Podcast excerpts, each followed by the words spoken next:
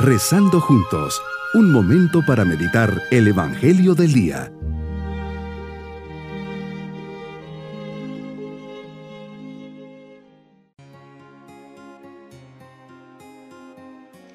Me da mucha alegría saludarles en este día domingo de la 33 semana del tiempo ordinario.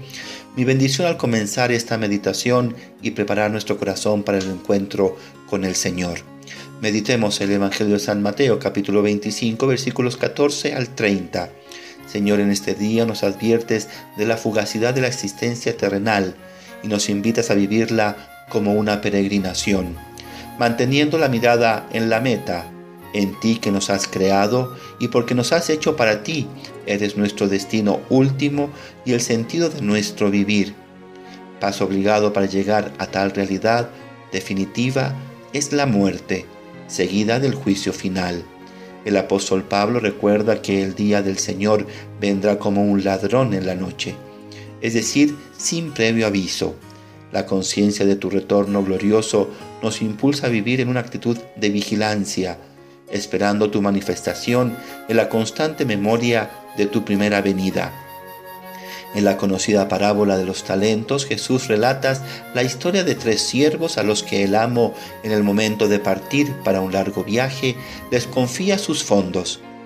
Dos de ellos se comportan bien porque hacen fructificar los bienes recibidos al doble. El tercero, en cambio, esconde el dinero recibido en un agujero. Al volver a casa, el amo pide cuentas a los servidores de lo que les había confiado y mientras se complace con los dos primeros, se queda desilusionado con el tercero. Aquel siervo, en efecto, que mantuvo escondido el talento sin revalorizarlo, hizo mal sus cálculos, se comportó como si su amo ya no fuera a regresar, como si no hubiera un día en el que le pediría cuentas de su actuación. Jesús, quieres enseñar a tus discípulos a usar bien los dones, Llamas a cada hombre a la vida y le entregas talentos, confiándole al mismo tiempo una misión que cumplir. Sería absurdo pensar que estos dones se nos deben, así como renunciar a emplearlos sería menoscabar el fin de la propia existencia.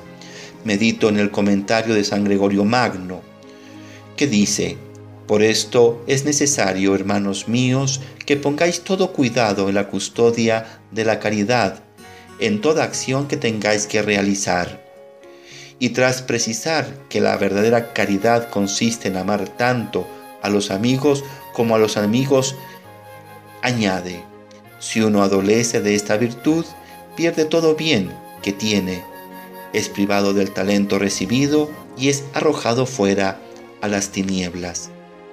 Se cuenta que un reo que iba a ser ejecutado fue presentado al rey la reina intercedía por él, pero la ley fijaba que si no pagaba la cantidad señalada para su rescate, no había absolución posible.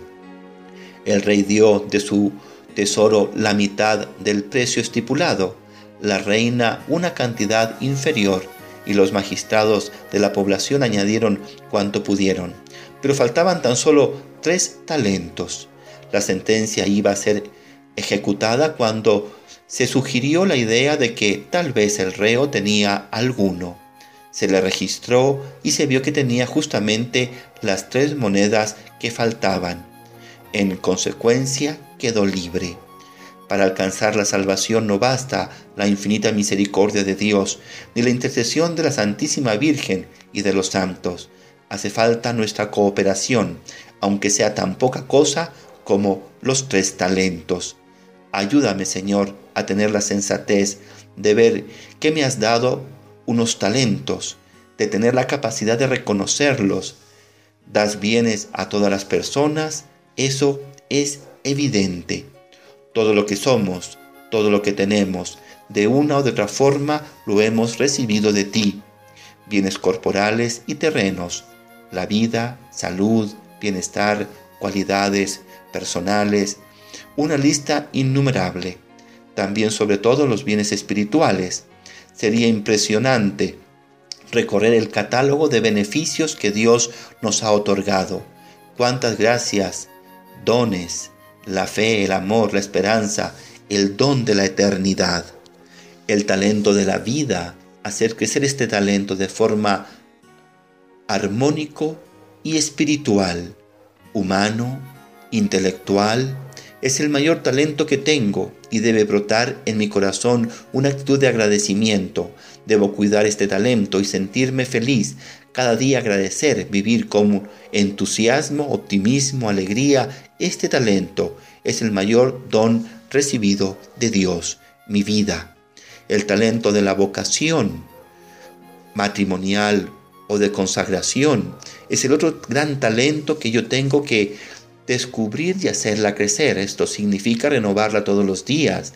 Es fácil cansarnos. Es fácil en un estado de nuestra vida no sentir el mismo frescor que al inicio.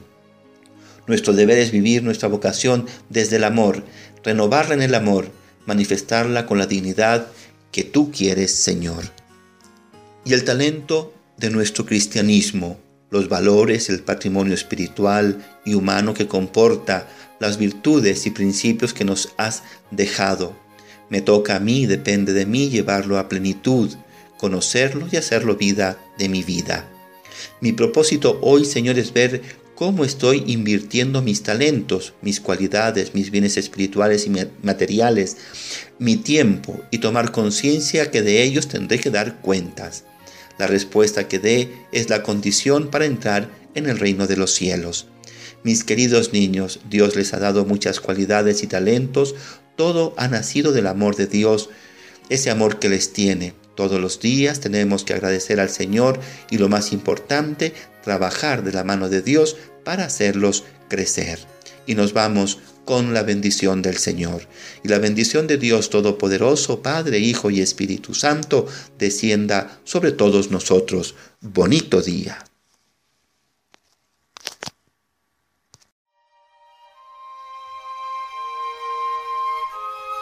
Hemos rezado junto con el Padre Denis Doren, Legionario de Cristo.